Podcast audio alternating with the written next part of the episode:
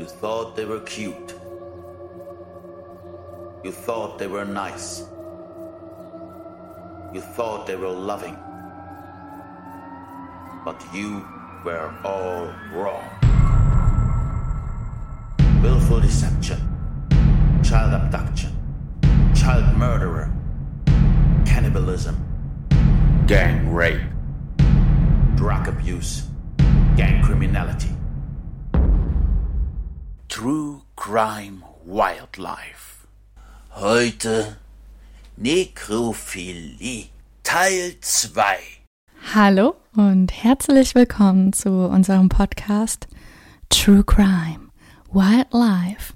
Ich bin Helen und vor mir sitzt Vanessa, hallo. Wir erzählen euch alle zwei Wochen Tiergeschichten, aber nicht irgendwelche Geschichten, sondern wahre Verbrechen aus dem Tierreich. Dazu suchen wir uns Verbrechen aus dem Menschenreich und wenden die aufs Tierreich an.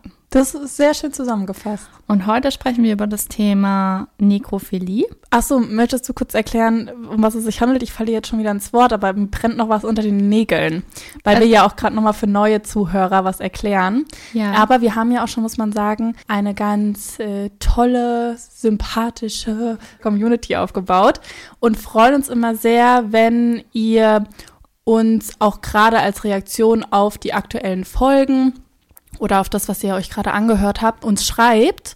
Und da haben wir auch eine Zuschrift bekommen. Vielen Dank an Annalena. Die nämlich, wir haben letztes Mal über den IG Nobelpreis gesprochen. Wer sich erinnert über den ersten Fall von homosexueller Nekrophilie im Entenreich. Genau. Und wir waren, hatten nicht ganz gut so recherchiert, zumindest ähm, hatten wir uns nicht darüber. Ich hatte das irgendwie nicht gefunden, um ehrlich zu sein. Oder vielleicht habe ich Ja, mir dann stimmt. auch nicht genug Mühe gegeben. Aber ich glaube, ich hatte das nachgeschaut und irgendwie nicht gecheckt. Zumindest war uns nicht bewusst, für was IG eigentlich steht. Und äh, da kam von Annalena eben die Zuschrift. Okay, das klingt irgendwie so früher als beim Wir haben Post- Wendy-Magazin, wo man so Postkarten. Ja, wir haben eine Postkarte bekommen. Genau. Sie hat Ähm, uns über unseren Instagram-Kanal geschrieben. Das IG für Igno. Wie wird's ausgesprochen? Das ist ein Wort, eben gerade. weil das IG Nobelpreis, aber wenn man es zusammenfasst, heißt es Ig Nobel. Und wird es auch so ausgesprochen? Wir haben es uns gerade nochmal Ja. angehört, äh, Ig die englische Aussprache, ja, genau. Äh, und bedeutet nämlich schändlich unehrenhaft, was ja sehr gut passt, da es ja ein Scherzpreis mehr oder weniger ist, was also ein Preis über F- Vorkommnisse, die einen erst zum Lachen und dann zum Nachdenken anregen sollen, ne? So war ja die Formulierung. Genau. Wir haben das letzte Mal auch schon sehr, sehr ausführlich über das Thema Nekrophilie gesprochen. Deswegen denke ich, dass, es, dass wir es jetzt diesmal nicht mehr machen müssen. Aber vielleicht sollten wir noch mal kurz zusammenfassen, was Nekrophilie überhaupt bedeutet. Willst du es machen? Nein. Nein? Okay, ja. Okay, dann, ich bin hier die Frau der Also, Definition. Ich wollte gerade sagen, hey, das ist doch dein Job. Es gibt immer die Frau fürs Wetter oder den Mann und es gibt für den Sport und du bist auf jeden Fall für die Definition, ja. Okay, also unter Nekrophilie versteht man eine gewisse Zuneigung zu Toten oder zu dem Tod. Das kann bedeuten, dass man alles toll findet, was irgendwie mit dem Tod verbunden wird. Das kann in den Bereich gehen, dass man zum Beispiel, wenn es jetzt um das Sexuelle geht, wo mit Nekrophilie eigentlich hauptsächlich verbunden wird, dass man zum Beispiel es mag, mit jemandem zu schlafen, der schläft. Was ich auch schon sehr komisch finde, aber gut, jedem seins, ja, solange die andere Person damit einverstanden ist. Es kann aber auch dann im extremsten Fall in eine richtige Perversion enden, und zwar, dass man mit Toten schläft. Da hatten wir auch das letzte Mal schon ein paar Beispiele. Tatsächlich kommt es im Tierreich gar nicht so unhäufig vor. Und deswegen haben wir jetzt auch eine Let's zweite start. Folge. Jetzt aber, um zu starten, Du hast irgendwas Interaktives hier vorbereitet. Ich habe was gesagt. Interaktives Ich vorbereitet. Ich habe ja gerade eben nämlich auch nochmal erzählt, dass wir Straftaten aus dem Menschenreich nehmen und die auf das Tierreich anwenden, ja. Und ich würde dir total gerne mal ein Foto zeigen. Wird das, Das- jetzt ein Test oder ist es, muss ich irgendwas Nee. wischen, wissen? Äh, nee. Wischen? Es ist, ein, es ist ein Foto, das viral gegangen ist. Aber also kennt es ist okay, ich, Ich glaube gespannt. 2015 oder 2016 ist viral gegangen. Und ich würde mir gern wünschen, dass du mir beschreibst, was du auf dem Foto siehst. Ich komme vor wie bei so einem Sehtest oder so. Ach du liebe Zeit. Oha. Okay, man, also erstmal vielleicht für alle anderen auch. Ja. Man sieht auf jeden Fall, drei Kängurus sind auf dem Bild. Das ist ein kleines Babykänguru, das steht links. Liebe Grüße hier an meine ehemalige Deutschlehrerin, die mir in Beschreibung, das war ja auch ein Teil, eine 6 gegeben hat, obwohl ich mal sehr gut in Deutsch war. Also, ja, egal, auf jeden Fall. So, drei Kängurus. Dann st- steht ein, ich weiß jetzt, ich sehe jetzt nicht, ob das männlich oder weiblich ist hier von der Entfernung. Und ich muss ja hinter dem Mikro bleiben, sonst kriege ich wieder meinen Rüffel von. Ja, Du darfst auch vielleicht mal ganz kurz zur Seite und dann Okay, nochmal kleinen Moment. gucken. Okay, also immer noch drei Kängurus, ein Babykänguru links, ein Känguru, das ein anderes Känguru, das auf dem Boden liegt. Also das Känguru, das nicht auf dem Boden liegt, hat die Arme, okay, ich verstehe die sechs gerade, ähm, hat die Arme um den Kopf des auf dem Boden liegenden Kängurus. Erkennst du auch was an den Armen von dem Känguru, das festhält? Die sind schwarz. Mhm, nass vielleicht? Nass? Ich dachte, das wäre einfach nur die Fellfärbung. Wieso soll das nass sein?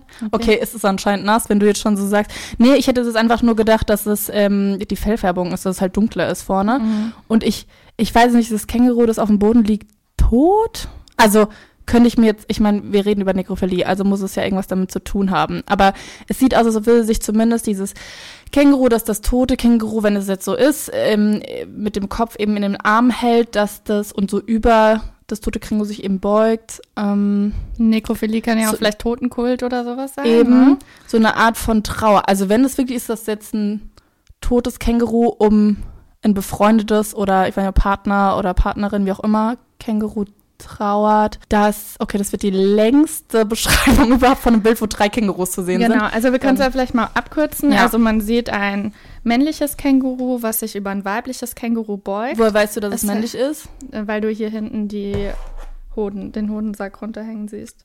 Was? Ja. Ah, okay, krass. Das habe ich gar nicht so. Genau. Okay. Ähm, das beugt sich über ein weibliches. wieso hängt das so krass da raus?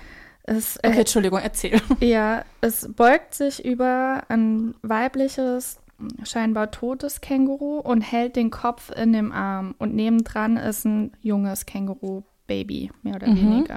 Das aber auch schon natürlich äh, selber stehen kann. Und das ist viral gegangen, weil, jetzt kommen wir nämlich darauf, was wir ja auch irgendwie teilweise machen, wir vermenschlichen die Tiere. Und das ist viral gegangen, weil die Menschen gesagt haben, dass sich das, Män dass das Männchen trauert und sich um den toten, um de das tote Känguru, um ja, das tote Känguru-Weibchen kümmert. Und dass es ein Trauerakt ist. Und deswegen ist es viral gegangen, weil man das vermenschlicht hat. Was jetzt hier aber wirklich passiert auf dem Bild ist, man sieht es nicht auf den ersten Blick, aber bei Kängurus ist der Penis hinter dem Hodensack. Und wenn du genau hinschaust, siehst du, dass der Penis bei dem Männchen erigiert ist. Okay, kann ich jetzt nicht erkennen. Hier hinten dran, diesen. Ah, okay, krass. Und Ja. äh, die Arme sind ja so äh, ganz nass. Meintest du ja, dass Ja, es nicht genau. die Fellfärbung ist, ja? Äh, die sind so nass, weil das Känguru-Männchen total unter Stress steht und äh, total erhitzt dadurch und sich äh, das komplett abgeleckt hat, um abzukühlen. Was das Männchen hier wirklich versucht ist, dass es versucht, das Weibchen aufzuheben, um mit ihm Sex zu haben. Das Weibchen hat ja auch noch ein Junges daneben, was wahrscheinlich auch ihr Kind ist.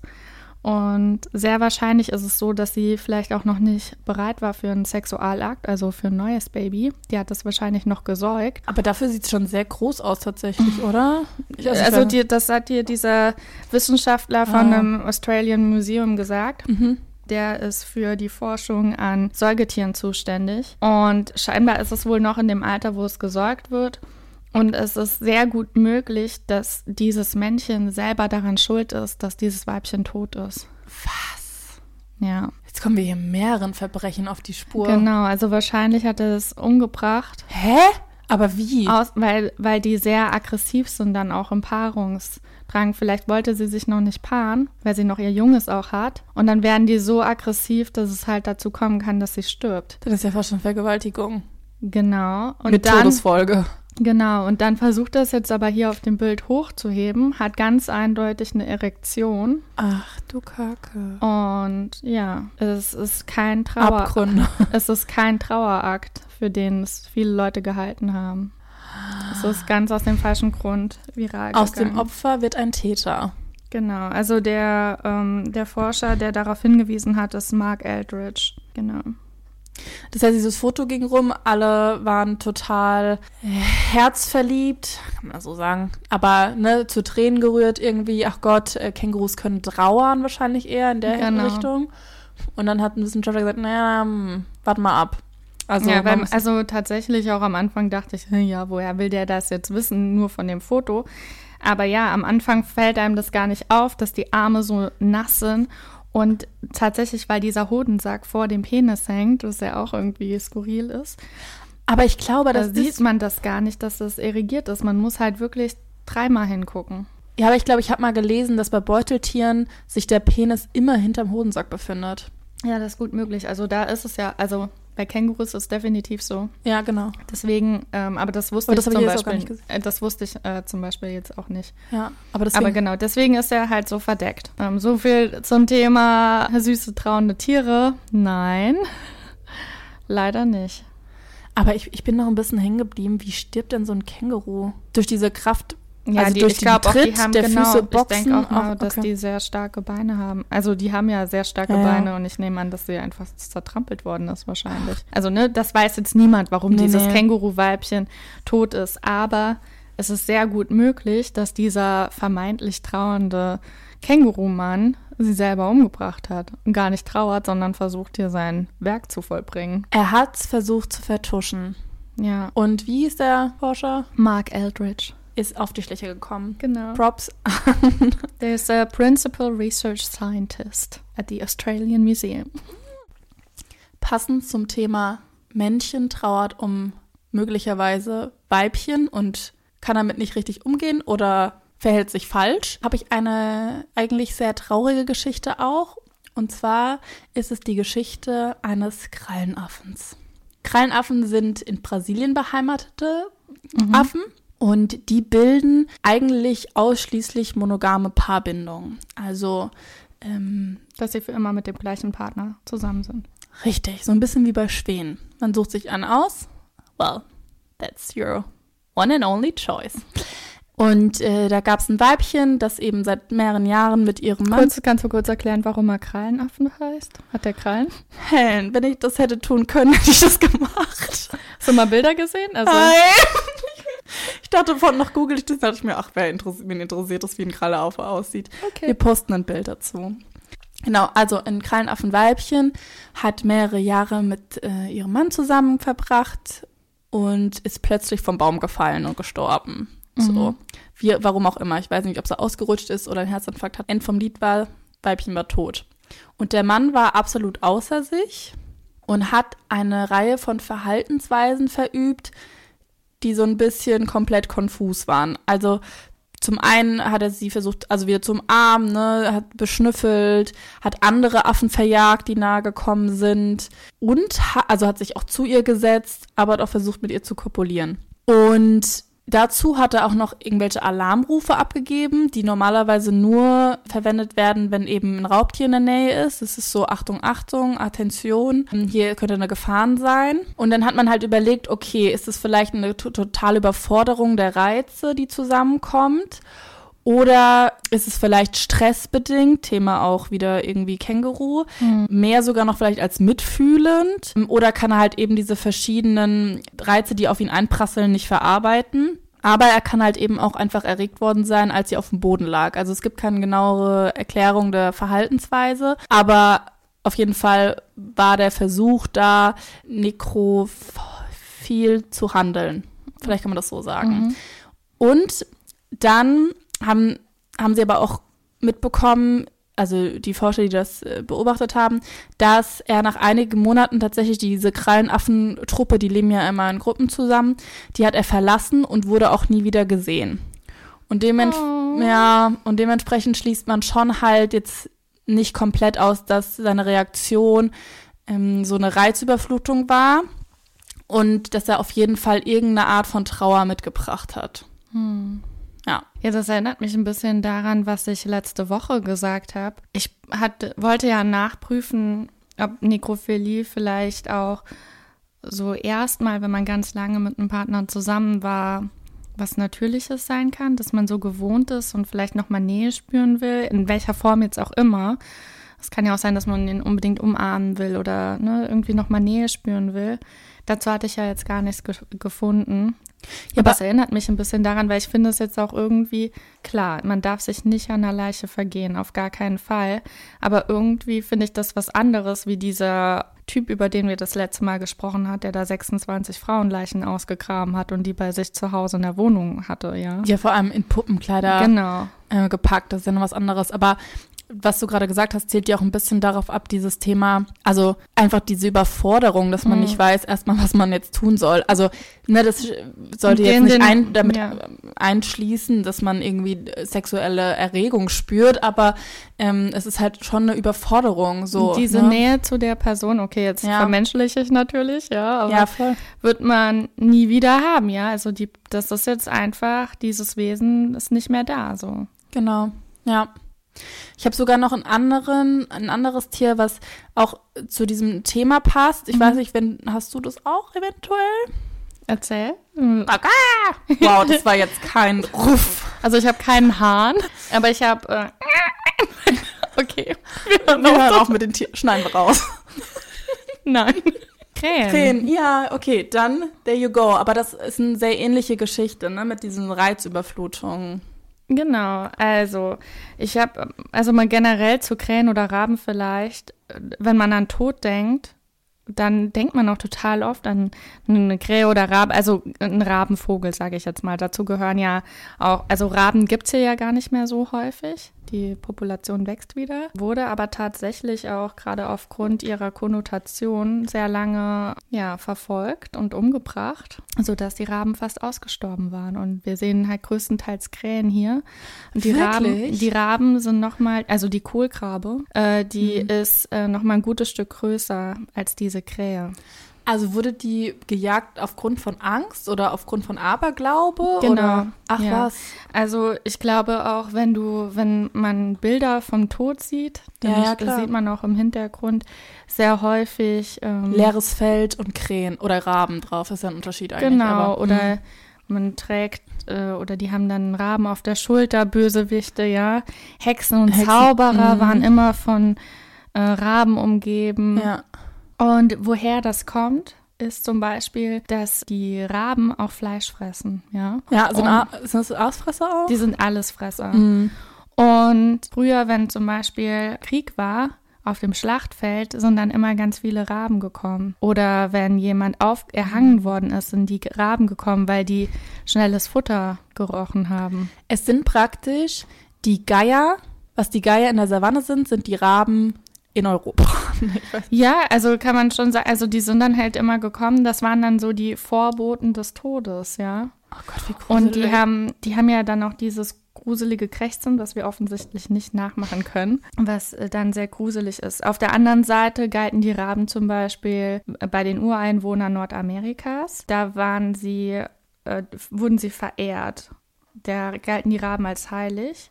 Oder auch bei den Germanen. Der Kriegsgott Odin hatte auf seinen beiden Schultern jeweils einen Raben, Hugin und Munin. Das habe ich schon mal gehört, ja. Genau, und das, da galt es als Symbol für Gedanken und Erinnerungen. Die sind auch verdammt schlau. Also ich glaube, das ist auch genau, so eine das Angst. ist jetzt, ne? das ist jetzt, aber ich glaube, das ist jetzt eher was, was man in der Neuzeit so dann herausgefunden hat, Mhm. wie klug die sind, wie die sich miteinander verständigen können, ja. wie die sich auch um ihre Kinder, um ihren Nachwuchs kümmern. Also tatsächlich helfen die denen Fliegen beizubringen. Und die schauen dann die ganze Zeit zum Beispiel, ob irgendwo Fressfeinde sind und kämpfen dann gegen mögliche Angreifer direkt. Also Was- sie sind richtig Beschützer. Was haben die denn für Fressfeinde, weißt du das? Ich glaube wahrscheinlich andere große Vögel, Füchse oder was auch immer, weißt du, wenn die Mhm. halt runterfallen. Ja, okay. Ja, und das fand ich ganz spannend, weil auch heute noch ist es ja teilweise überliefert, dass man Raben mit was Negativem Mhm. konnotiert. Man sagt ja auch zum Beispiel Rabeneltern. Stimmt. Und Was ja gar keinen Sinn macht eigentlich, weil Raben, wie du ja gerade sehr, gesagt sehr hast, gut sich um sehr- ihre Kinder Mhm. kümmern, ja. Genau, aber mittlerweile. Oder auch Rabenschwarz, wa- was ja auch, also, oder? Ja, aber das ist vielleicht Für auch wirklich totale Dunkelheit und Finsternis und Ja. so, finde ich schon. Ja, Oder auch dieses, ne, was du schon vorhin gemeint hast, irgendwie du siehst einen Wald mit Nebel und dann setzt du da so einen Raben noch auf einen Ast oder so. Genau, Das hat ja ich- immer was Gruseliges. ich glaube, das kommt auch tatsächlich teilweise von dem Film Die Vögel von Alfred Hitchcock. Ja, ich habe auch eben gerade gedacht, es gab noch einen Film mit, oh Gott, mir fällt nicht mehr ein, wie der hieß, aber da ging es genau darum, um eben auch, dass sich das Jungen in Raben verwandelt wurden. Ist es der sogar vielleicht? Nee, es ist nicht Kra Krabbert. Krabbert mit, genau. Aber Ottfried, von Ottfried Preußler ist das das Buch. ja, genau. Genau. Aber ja, der Film von Alfred Hitchcock, würde ich mal behaupten, ist älter.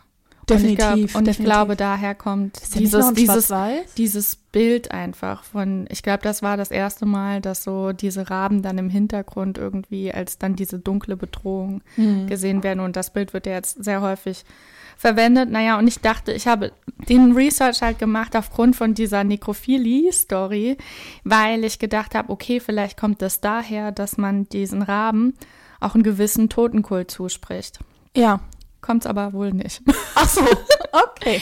Aber deswegen dachte ich, okay, das erforsche ich jetzt mal, weil man ja grundsätzlich die Raben auch tatsächlich mit was Negativem verbindet. Also, was passiert nämlich, wenn eine Krähe oder ein Rabenvogel stirbt? Dann kommen relativ viele Krähen auf, also das passiert besonders in der Brutzeit, muss man dazu sagen. Dann kommen besonders viele Krähen, stoßen Alarmrufe aus, wie jetzt auch gerade eben dein Affe und umgeben das tote Tier. Deswegen würde ich, kann man da auch vielleicht von toten Kult sprechen, wenn man es dann auf so die Mensch, äh, Menschen ja abbildet. Allerdings ist es da wohl auch anders. 24 Prozent der Vögel, die werden sehr aggressiv auch. Also die gehen dann tatsächlich auf den Vogel drauf und picken an dem rum und zerren an dem Leichnam. Und dann gibt es nochmal 4 Prozent der Vögel, die sich nekrophil ja an dem toten Tier vergehen. Und da hat eine Wissenschaftlerin, Kay Kaylee Swift, die ist Ontologin, also Vogelkundlerin,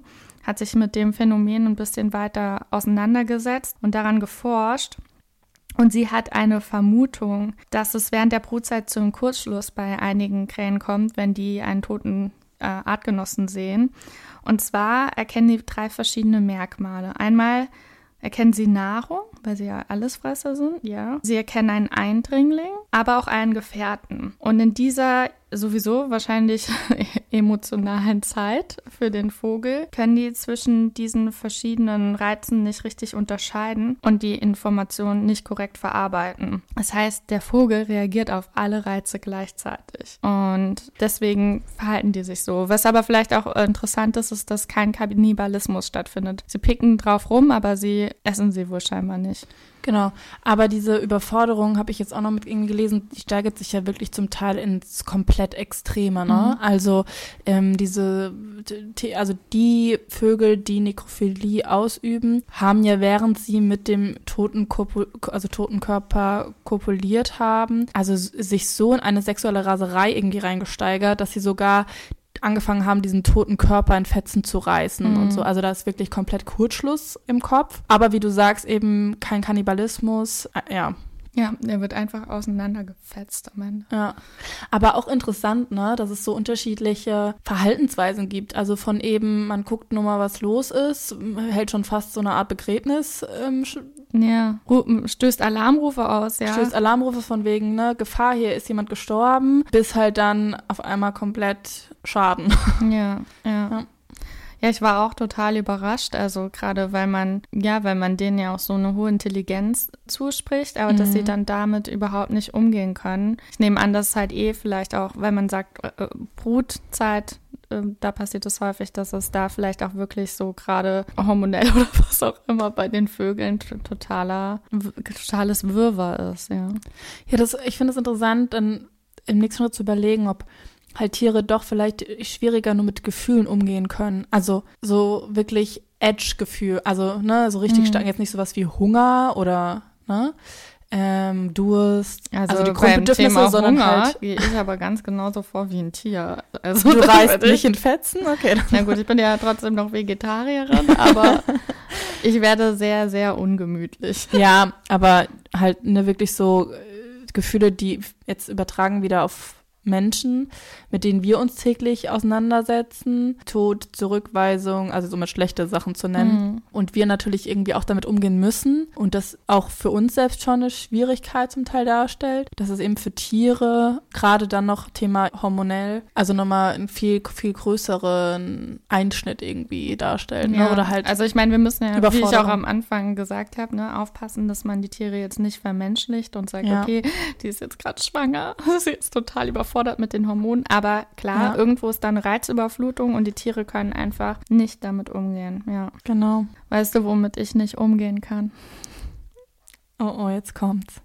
Mit Hunger haben wir gerade schon gelernt und mit Also wir hatten das ja auch schon mal mit den, mit den Ottern. einer der Tiere, mit denen das ganze Projekt hier anfing. Ja, also auch eine Freundin Lisa von uns, die sagt immer, hört auf, mir die Otter zu versauen. Sie spielen so süß mit den Kieselsteinen. Ja, aber ich glaube, die Butter haben wir ihr vom Brot genommen. Das Ja. ist nicht mehr zu retten. Aber was haben sie sich denn jetzt noch anzukreiden? Also wir hatten die beim Thema Entf Entführung. Wir hatten die schon bei ganz vielen Themen, auch Vergewaltigung, glaube ich, oder so. Also die Nee, tauchen da auf jeden Fall. Nee, Nee. aber auf jeden Fall sind es jetzt wirklich Tiere, die in vielen Straftatbereichen auftauchen. Ja, also es gibt ein Paper der Veterinä Veterinärin Heather Harris, das ist im Jahr 2010 erschienen. Und da haben sie 19 Fälle von Interspecific Sexual Behavior gefunden. Inter, interspecific heißt in dem Fall, dass es unter anderen Tierarten ist. Das heißt, Sex mit Tieren, die nicht zur eigenen Art gehören. Und die Otter machen das mit Babyrobben. Nö. Doch. Also, da, das passiert wohl, dass die Otter andere, andere Tiere oder sich an anderen Tieren vergehen, wenn sie kein Weibchen abbekommen. Dann suchen die sich diese kleinen Babyrobben und vergewaltigen die. Was sie aber auch machen während des Geschlechtsakts, ist, dass sie die unter Wasser drücken und dabei sterben die Babyrobben sehr häufig. Aber vielleicht hätten wir eine Triggerwarnung aussprechen sollen. Ich, vielleicht, Helen. Und vor allem, das ist ja schon Es ist Vergewaltigung, ja, aber da hatten wir es nicht genannt. Was dann aber auch passiert, die sind tot und es wurde in diesem Paper beschrieben, dass sie beobachtet haben, dass sie diese Babyrobben noch sieben Tage lang nach dem Nee. Tod weiter vergewaltigt haben. So, und jetzt sagt mir noch einmal, wie süß es ist, wenn diese Otter mit ihren blöden Steinen spielen. Aber Also da, Ablenkung. Das ist wirklich Ablenkung. Das ist so ein bisschen wie, sie wissen, dass sie vor Gericht müssen, aber müssen noch mal gucken, dass sie vielleicht ein paar Pluspunkte von der Psychologin oder sowas brauchen und sind auf einmal ganz nett und sagen, ha, guck mal, ich kann Ja. auch mit jonglieren. Aber da fallen ja so viele Straftaten, also alleine schon Kinder. Tatsächlich Also- ist es auch so, dass sie, man könnte es auch Bandenkriminalität nennen. Die Seeotter jagen nämlich auch teilweise im Rudel in Südamerika. Ich sag ja, die lassen sich gefühlt für alle Bereiche was Ja. zu Schulde kommen. Und es ist auch nicht nur interspecific, also mit anderen äh, Arten, sondern es wurde auch beobachtet, wie, also einmal, glaube ich, in diesem Paper zumindest, wie ein Seeottermännchen ein Weibchen so lange unter Wasser getunkt hatte, bis die tot war. Und erst danach hatte er wiederholt Geschlechtsverkehr mit ihr. Pass auf, aber jetzt kommt das, und das erinnert mich wieder an diesen Typen, der diese Frauen da in seiner Wohnung hatte. Das Männchen schwamm und tauchte auch gemeinsam mit dem toten Tier. Also hat sie nicht nur vergewaltigt, sondern hat halt praktisch so eine kleine Beziehung mit der geführt. Also stopp. Der hat gedacht, schade, irgendwie sind die Sexpuppen ausgegangen. Also er hat Jetzt sie muss ich, erst, also aber der hat sie ja erst getunkt und dann irgendwie Das war mit Vorsatz. Also ich würde sagen, ja. Und da wird er auch von mir die Höchststrafe bekommen. Von mir auch, Helen, da sind wir uns einig. Was ja leider nur drei Jahre, obwohl Mord ist ja mehr. Eben, Ne? ich wollte gerade sagen. Ja. Der ist lebenslänglich drin, weil alles. Südamerika gibt es auch noch die Todesstrafe, oder? Ja, so. Naja, es ist die Frage, ob Ciao. wegen Todesstrafe, ne, gibt's ja auch viel dafür oder wieder, da Ja, ist nee, es auch schwer, also, sich zu positionieren, Ich meine, aber ich will mich da nicht positionieren. Ich Nee. sage nur, dass es die gibt und wahrscheinlich, also wenn ich mir das jetzt alles mal anschaue, sieht schlecht aus für den Otter. Oh, sorry. Ja. Ja, ach, krass. also ich glaube, das ist halt so eine Beobachtung, die auch dann in diesem Paper drin gestanden hat. Aber das fand ich schon krass. Also das ist ja wirklich komplett verhaltensgestört. Weil es ja auch überhaupt nicht dem Drang der Fortpflanzung dient, sondern einfach, also es ist ja ein Männchen, das jemanden abbekommen hat. Das ist ja einfach total widersinnig. Oder er hat sie nicht abbekommen. Keine Ahnung. Ich, da, so, weil Und es war ein Eifersuchtsdrama. Ja. Was, also. Ich bin sprachlos. ich kann dich nicht haben, dann kann dich keiner haben. Haben, ja, wirklich. Oder im Tod kann er sie dann haben, ja. So ein richtig schlimmes Familiendrama aus Oh Gott, ja, da kannst du so einen Horrorfilm draus machen. Also absolut krank. Ja. Krass. Es tut mir leid, hast du vielleicht wieder, du bist doch hier für die witzigen Sachen zuständig. Nee, tatsächlich, nee, aber weil wir jetzt gerade auch bei Robben sind, hätte ich auch noch eine Geschichte mit einer Robbe. Und zwar habe ich noch eine Geschichte in der Tasche, in der es um einen erwachsenen männlichen Seelöwen geht. Und die ist schon ein bisschen älter. Mhm. Und zwar trug die sich zu 1973, im Januar nämlich, wo dieser Seelöwe eben dabei beobachtet wurde, sich mit einer toten weiblichen Pelzrobbe zu paaren. Ach, warte kurz, weil ich habe nämlich gedacht, ich habe das auch gesehen Ja. und ich dachte, dass er sie, während er versucht hat, sie zu bekommen, umgebracht hat, dass sie währenddessen gestorben ist und er dann einfach weitergemacht hat. Nee, ich hab's anders. Okay, aber ja, spannend. Also entweder so oder so. Er war nekrophil, ja. Also genau, also keine Ahnung, bei mir war es so, dass es sich, also zum einen war das ähm, auf den Bunkers I Islets oder sowas. Also ich habe mal geguckt, das ist eine Insel bei Neuseeland. Genau, und da wurde er eben beobachtet, also erstmal wurden sie beobachtet, wie sie irgendwie zusammenlagen in Körperkontakt. Ich habe das jetzt so verstanden, dass sie da schon tot war, denn der Seelöwe hat sich irgendwie auf sie gesetzt und hat sie schon angefangen so anzustupsen und auch ein paar Minuten später angefangen, so in Kopf, Hals zu beißen. Da haben wir schon mal drüber geredet, bei Seeelefanten, wo das ja eine Art von Balzakt ist oder halt einfach Die Paarung. sind halt generell sehr brutal in, in Genau. Und das war bei Vergewaltigung, glaube ich, wo wir Ja. drüber gesprochen haben, genau. Und hat sich diese tote Robbe aber eben so hinmontiert, dass er dann ordentlich mit mehreren Beckenstößen, der ist ja auch natürlich sehr viel größer, so eine kleine Robbe, um eben dann mit ihr zu kopulieren. Und nach ungefähr, keine Ahnung, zehn Minuten, zehn Minuten oder so, wurde er eben durch die Anwesenheit dieses Forschers, der das beobachtet hatte, gestört. Und dann hat er die Pel, anstatt zu sagen, ach du liebe Z- Hoppala, well, es ist nicht so, wie es aussieht, Hupsi, ähm, hat er diese Pelzrobbe trotzdem am Nacken gepackt, also wahrscheinlich reingebissen und hat die mit ins Wasser gezogen und ist dann mit der wirklich langsam aufs Meer hinausgeschwommen und hat die Pelzrobbe auch aber unter Wasser, so als ob er es, keine Ahnung, vertuschen wollte, aber einfach so drup, drup, drup, drup, gluck, gluck, gluck, gluck. Hat sie dann da reingezogen. Also das ist ein bisschen wieder wie die Otter, die sich gefühlt wahrscheinlich dann Mit- das als zusammen mit Spielzeug mitnehmen oder halt, keine Ahnung. sich sonst was vorstellen. Ja, schrecklich. Also ja, das finde ich auch schon echt heftig. Heftig finde ich auch. Ist ja wie so ein Verkehrsunfall, wo man nicht hingucken kann. Und da wäre ich direkt beim nächsten Thema. Nämlich? Echsen. Yes. Hast du die auch? Habe ich auch. Genau, deswegen leg mal los. Ich äh, spring rein. Genau, also grundsätzlich geht es bei mir heute um die schwarz-weißen, wie heißen sie? Tu, äh, Tejus, Tejus. Aber ich habe gerade vom Verkehrsunfall gesprochen. Also bei denen hat man das beobachtet. Ähm, sorry, ganz kurz mein Einspringen, weil ich finde, Echsen ist ja so eine ganz undefinierte Bezeichnung, ähm, wo man sich, finde ich, immer so schwer vorstellen kann, weil es können ja ganz kleine sein und ganz große, also die, die ich, die du wahrscheinlich jetzt auch erzählst, ähm, das ist schon so ein, fast schon Varanartig, ne? Die war schon sehr groß Genau, die sind und 40 krallig. Kopfrumpf ist 40 bis 50 Zentimeter. Ja, Aber dann haben die einen sehr, sehr starken Schwanz, der nochmal anderthalb bis zweimal so groß ist. genau. Also ja. die sind praktisch über einen Meter groß. Oh, das sind voll die Riesen. ja, ja, deswegen Mhm. sag ich ja, fast schon Ja, Varanmäßig. genau, also die gehören auf jeden Fall zu den großen, großen Echsen. Genau. Und die leben hauptsächlich in Argentinien, in der Provinz La Pampa, aber kommen auch in Südost-Brasilien vor. Und genau da ist auch das erste Mal dieser nekrophile Akt beobachtet worden. Und zwar von dem Zoologen Ivan Satsima. Genau, und da habe ich rausgefunden, dass der Herpetologe ist, was ein Teilgebiet der Zoologie darstellt, das eben die Lehre und Kunde von Tierklassen der Amphibien und Reptilien Genau. Es darstellt. Ist nämlich, ja. Genau. Es, es gibt auch ein Fachmagazin, das heißt Herpetology Notes. Ah. Und da wurde auch das erste Mal, da hat er das, seine Forschung dazu auch veröffentlicht. Ja, und von dem wurde das beobachtet? Ja, der war unterwegs in Südostbrasilien, wollte einen Spaziergang machen und natürlich hat er gehofft, auch irgendwas zu sehen. Aber Nicht sowas. ja, also er hat ein totes Weibchen gefunden von diesem schwarz-weißen Tegus. Und dann ist ein Männchen gekommen und hat dieses typische Balzverhalten an diesem toten Weibchen gemacht. Das heißt, die züngeln dann irgendwie so. Also die haben dann, bringen dann ihre Zunge raus. Ich dachte mir auch, wie ist das, wenn auf, das das Verhalten wäre bei uns Menschen, wenn du direkt so so geostet. äh, Aber Genau. ja, stimmt. Er hat, äh, ge genau, hat sich so ein bisschen daran vergangen, ist dann wieder gegangen. Und dann am nächsten Tag ist der Forscher wieder hin.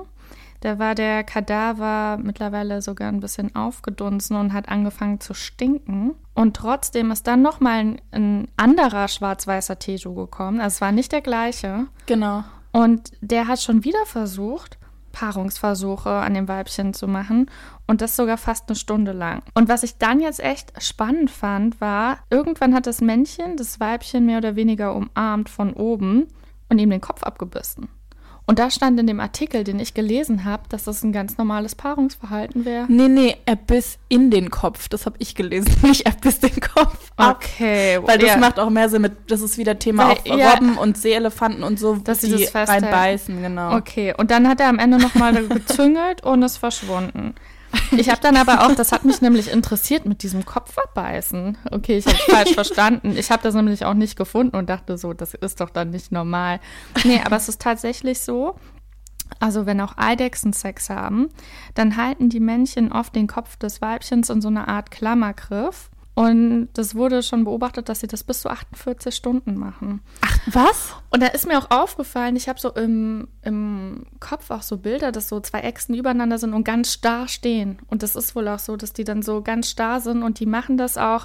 Es ist unklar, warum die das genau machen, weil die das auch in Bereichen machen, zum Beispiel mitten auf der Straße oder im offenen Gelände, wo sie eigentlich ungeschützt sind. Stimmt, aber ja, jetzt wo du sagst. Mhm. Und es aber gibt da- 48 Stunden? Ja, und es gibt da eine Erklärung für.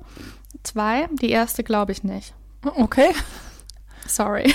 Zoologin Helen Meyer. Das Weibchen testet die Stärke des Partners, glaube ich einfach nicht. Aber da hatten wir auch schon Tiere beim Thema Vergewaltigung. Da Aber lässt da sich ist an die Flügelschnecken oder sowas, die versuchen, den abzuschütteln, um zu gucken, ob ich der finde stark... ich find es so eine bescheuerte Erklärung. ja, ich auch. Aber ich Sorry, sag nur, wir, ich weiß, es ne? gibt viele Forscher, die das sagen. Wir sind keine Forscher, aber ich finde es irgendwie bescheuert, weil dann, also das Weibchen kann sich ja dann de facto nicht mehr wehren. Nee, oder es ist halt so eine, ich weiß nicht, vielleicht stehen die auch alle auf so, zeig mir doch, also ich, oh Gott, ich finde jetzt ganz schlimm, was ich sage, ja, schon allein aus der feministischen Perspektive, aber dieses, zeig mir, wie männlich du bist und wenn du schaffst, mich in Anführungszeichen rumzukriegen, also körperlich, physisch, dann kriegst du mich auch rum. Dann kannst du mich mit mir paaren. Das musst du dir erst verdienen. Keine Ahnung. Mm, ja. Also, sorry, ich schäme mich gerade auch dafür. Ich finde diese zweite, ich finde die zweite, den zweiten Erklärungsversuch viel besser. Okay. Und zwar ist das, dass das Männchen, Männchen, jetzt habe ich es auch gemacht, sicherstellt, dass kein Konkurrent zum Zuge kommt. Weißt du, dass es halt wirklich von ihm befruchtet ist. Hatten wir ja auch, Hatten wir auch schon bei öfter, Tieren, genau, ja. die zum Teil die Partnerin dann auch und deswegen auch vielleicht 48 Stunden so lange festhalten, bis ähm, also um sicherzustellen eben, um seinen, den eigenen Vaterschaftstest Genau. sicherzustellen. Das hatten wir auch, genau. Genau, und das finde ich macht irgendwie Plausibler. für mich mehr Sinn. Ist zwar natürlich unschöner, weil damit sind sie alle gefühlt Vergewaltiger, Ja. aber also vor allem, wenn das Weibchen das wirklich äh, aktiv nicht wollen würde, aber ja, Und tatsächlich ist das jetzt aber auch nicht die einzige Echsenart, bei der das beobachtet worden ist. genau, ich habe auch noch zwei weitere gefunden. Genau, die grüne Ameire oder Ameive. Ameive, genau. Ameive ist auch in Brasilien heimat, äh, beheimatet. Da wurde beobachtet, wie ein überfahrenes Weibchen begattet wurde. Genau, die sind eine das sind ganz, ganz kleine Echsenart und die sehen echt eigentlich richtig schön aus. Da gibt es ganz verschiedene ne? Farbmuster, aber die haben eigentlich immer zwei. Also zum, also meistens ist immer die eine Hälfte des Tiers andersfarbig als die andere Hälfte und das hört wirklich mitten mit so einem Cut in der Mitte des ähm, Korpuses sozusagen auf. Genau, und dann gab es noch diesen Leopard-Leguan in Nevada. ja. Und der hat sich auch versucht, mit Boah. einem überfahrenen Weibchen zu paaren. Aber hier war halt besonders auffällig, dass die Innereien schon rausgequollen sind. Und das tote Weibchen war schon von Ameisen befallen. So, Frage, warum machen die das? Ähm, Schade, ich hatte gerade so eine gute Überleitung zum Thema Ameisen auf äh, Kadavern und war ich so, und da habe ich auch noch was. Aber erzähl erst mal, aber wir wissen schon mal dann, es geht weiter auf jeden Fall. Also es gibt wenig, es ist wenig bekannt über die genauen Gründe, aber dieser Zoologe Ivan Sasima, der vermutet, dass das Männchen vielleicht dachte, dass das Weibchen noch am Leben war, da der Körper auch noch warm war wahrscheinlich. Und wahrscheinlich hatte, hat er auch noch Pheromone von dem Weibchen gerochen, wahrgenommen.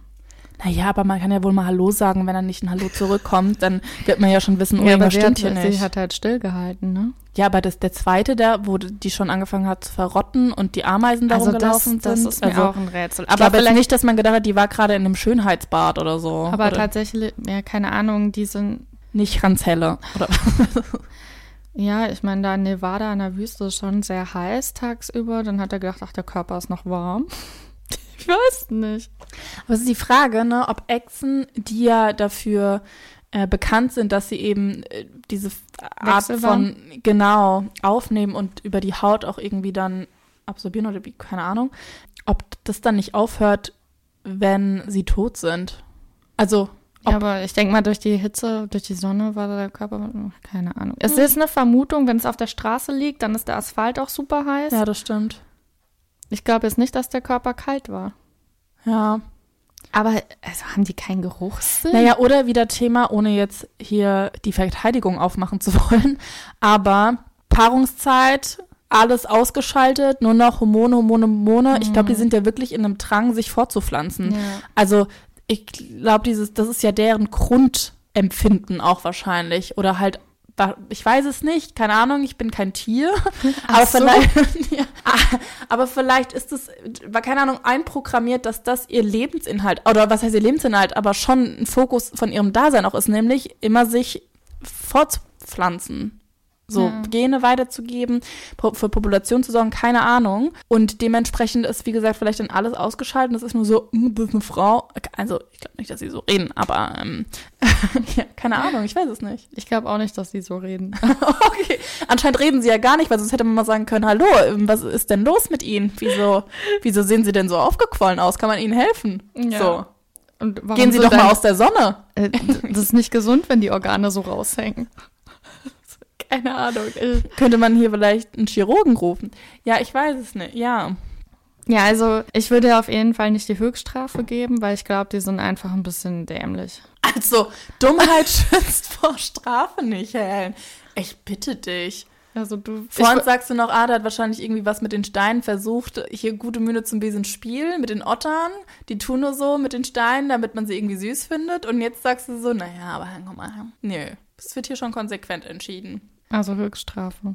Ha. Ja, die haben sie ja Drei nicht Jahre. umgebracht, Mensch. Denken halt, oh, guck mal, ist noch warm. Haben die auch eine Totenstarre? Das würde mich auch mal interessieren. ja, das ist ja auch das, was ich eben meinte. Wie vielleicht dann auch mit dem, mit dem, mit der Körperwärme und so. Das ist eine gute Frage. Ich, also, wenn du dann da so anfängst, so ein Brett zu. Ja, aber wenn der die festhält so, dann könnte es ja auch sein, dass die sich dann halt auch so steif macht während des Geschlechtsakts. Aber dann ist es doch schwierig, dann auch in den Nacken zu beißen. Hast ja, beiß aufs Holz. Ja, es hat ja nicht geklappt, ne? Die haben ja nur versucht, sich zu paaren.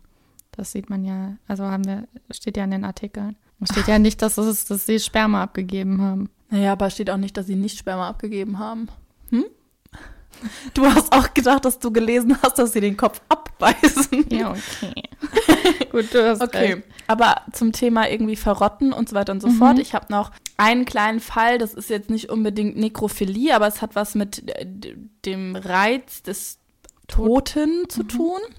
Also um ehrlich zu sein, muss ich sagen, dass als ich das recherchierte, dachte ich mir, ach super, ja, ich habe nämlich ein Wo- Stichwort gelesen, ich war so, ach super, das nehme ich doch hier wegen Nekrophil und habe dann aber jetzt äh, eben gerade eigentlich mehr oder weniger erst festgestellt, dass es Nekrophag ist und dass es nicht wirklich was mit Nekrophil zu tun hat. Aber es geht schon um eben das Thema Tod und also ich erzähle es. Wir befinden uns im, im Bereich der Kriminaltechnologie nämlich. Oh. Also es wird jetzt auch sehr eklig. Ich möchte hier das als Disclaimer diesmal Ich oder glaube, als wir müssen Trigger. echt mit Triggerwarnung machen dafür Ja. mit den Ottern. genau das einmal hier vorsetzen. Und zwar sind wir genauer im Bereich der kriminalistischen Insektenkunde. Das ist ein Teil der Forensik. Die nennt sich forensische Entomologie und dient eben, also es, davon hat jeder garantiert schon mal gehört oder wenn er irgendwie eine Krimiserie oder so gesehen hat, auch schon mal ja, sich damit irgendwie be beschäftigt. Und zwar dient diese, dieser Teil der Forensik eben zur Aufklärung von Todeszeitpunkt und eben auch möglichen Todesumständen anhand der Leichenbesiedlung von Insekten. So, Mhm. weil, ne? Ja. ja. Ach stimmt, da kannst du feststellen, welche, wie lange der Tod ist, anhand von welche Insekten wie weit entwickelt sind. Du kannst alles. Das war mir nicht Mhm. bewusst. Genau. Also die Art der Insekten zum einen, aber auch die, genau, also die Art der Insekten gibt auf jeden Fall Aufschluss darüber, zum einen den Fundort der Leiche, also ob der auch dem Tatort entspricht sogar Mhm. oder ob die Leiche verlegt wurde. Darüber hinaus kann der Nachweis von Drogen, Giften, Medikamenten oder auch Identifizierung von menschlicher DNA in diesen Insekten über die Todesumstände Auskunft geben und das sogar tatsächlich mehrere Wochen nach dem Todeszeitpunkt. Und da sogar ganz genau gibt es eine Berechnung der Mindestliegezeit. Also das nennt sich Postmortem-Intervall, Mhm. PMI. Und das ist sogar bis auf den Tag genau möglich. Krass. Genau. Und das äh, schließt man praktisch über die Besiedlung der Leiche durch und deswegen, äh, das ist das Wort, nekrophage Insekten Mhm. Also äh, die, auf. Genau. die sich an Aas. Genau, so. Und da gibt es Unterschiede, denn, also tatsächlich ist es so, dass eben eine für jetzt Insekten zugängliche Leiche bereits schon in den ersten Stunden nach Todeseintritt, also direkt von den ersten Arten besiedelt wird. Und es sind zum, also beziehungsweise insbesondere halt eben Fliegen, also, ne, weiß man ja auch, die den Leichnam zur Eiablage nutzen, deswegen sage ich, das ist ein bisschen eklig. Vor allem halt in Körperhöhlen. Und jetzt, und da gibt's Unterschiede. Also zum Beispiel Schmeißfliegen bevorzugen eine Leiche, die, bei der die Verwesung erst beginnt, während jetzt Käsefliegen ihre Eier dann erst ablegen, wenn der Verwesungsprozess bereits fortgeschritten ist. Und Speckkäfer beispielsweise bevorzugen ein Stadium, in dem die Leiche bereits wieder zu trocknen beginnt. Also das, deswegen ist es auch die Art der, des Insektes, das sich gerade auf der Leiche befindet, ist natürlich rückschließend für, okay, wie lange ist die Leiche schon eine Leiche? Ich So. glaube, das kommt aber auch tatsächlich noch zusätzlich ein bisschen auf die Witterungsverhältnisse Natürlich, an. Ne? klar. Also ich Ähm, glaube, im Winter dauert das dann trotzdem länger als zum Beispiel im Sommer oder so. Ja, oder auch halt je nachdem, in welcher Region. Ja. Äh, genau. Ja. Und die Reihenfolge der Ansiedlung, da habe ich auch Wörter gelernt. Ich wusste gar nicht, dass es diese Insekten gibt. Also erst kommen die Schmeißfliegen, dann die Ameisen, dann die Hausfliegen, dann die Dungfliegen, dann die Wespen, Schrägstrich Binnen, Binnen, vor allem Bienen, dann die Fleischfliegen, dann die Kurzflügelkäfer, dann die Käsefliegen, dann die Buckelfliegen, dann die Buntkäfer, dann die Speckkäfer und zum Schluss die Erdkäfer. Und richtig krass, denn je weiter nach hinten diese Käfer sind, oder wie auch immer, in der Reihenfolge, desto kräftigere Mundwerkzeuge haben die auch, um damit halt auch aus der Okay, ein bisschen. Okay, gut, egal. Auf jeden Fall gibt es, dass sogar auf Tierkadavern schon insgesamt über 500 nekrophage Arten gefunden worden sind. Aber es ist ein Hilfsmittel tatsächlich halt eben für die, für die Forensik und für Ja. die Kriminaltechnologie. Also, thanks to Danke, All an the die, flies. Ne danke an die nekrophagen Tiere. Ich habe auch noch was ganz Kleines zum Abschluss. Ich will auch gar nicht lang drüber reden, weil es einfach ein Tier ist, über das man jetzt nicht noch mal ganz lange reden muss. Wir haben schon oft gesagt, dass sie scheiße und Arschlöcher sind, obwohl sie eigentlich süß sind. Es geht um die Delfine. Die haben einfach einen, einen krassen Sexualtrieb, das wissen wir alle. Das heißt, die stecken ihre Penisse überall rein und da ist denen auch egal, ob sie die, die Tiere tot sind, ob es irgendwelche Rohr, Abflussrohre sind, ob es irgendwelche anderen Tiere sind oder was auch immer. Von daher, klar, die haben wir jetzt nicht besonders besprochen, aber ich finde, das ist auch, ich meine, du kannst bei YouTube eingeben, da siehst du, wie irgendwelche Tümmler einen toten Fisch vergewaltigen und keine Ahnung was. Also. Gibt es nicht in YouTube ein. Wen es interessiert. Genau. Aber da gibt es Und jetzt dann auch checkt kein. bitte eure Träume, wenn es euch interessiert. da haben wir auch drüber gesprochen letzte Folge. Genau, ja. Also da Es geht um Delfine. habe ich schon gesagt. Ja, ja, ich meine nur. Ja. Aber ich, find- ich ja, ich habe dann auch geguckt, ob man da noch mal mehr zu findet. Und nein, man findet einfach nicht mehr dazu, sondern die haben einfach einen krassen Sexualtrieb und es ist ihnen einfach komplett egal teilweise. So. Feierabend. Okay. ähm, Wir kochen jetzt noch. ja, stimmt. Ich freue mich. Ich habe auch Hunger. Ja, ich auch. Oh, mein Magen ist jetzt schon. Was ja. gibt's denn? Das Können wir müssen wir noch rausfinden. Genau. Ich habe den Kühlschrank voller Kram. Wir müssen mal gucken, was es gibt.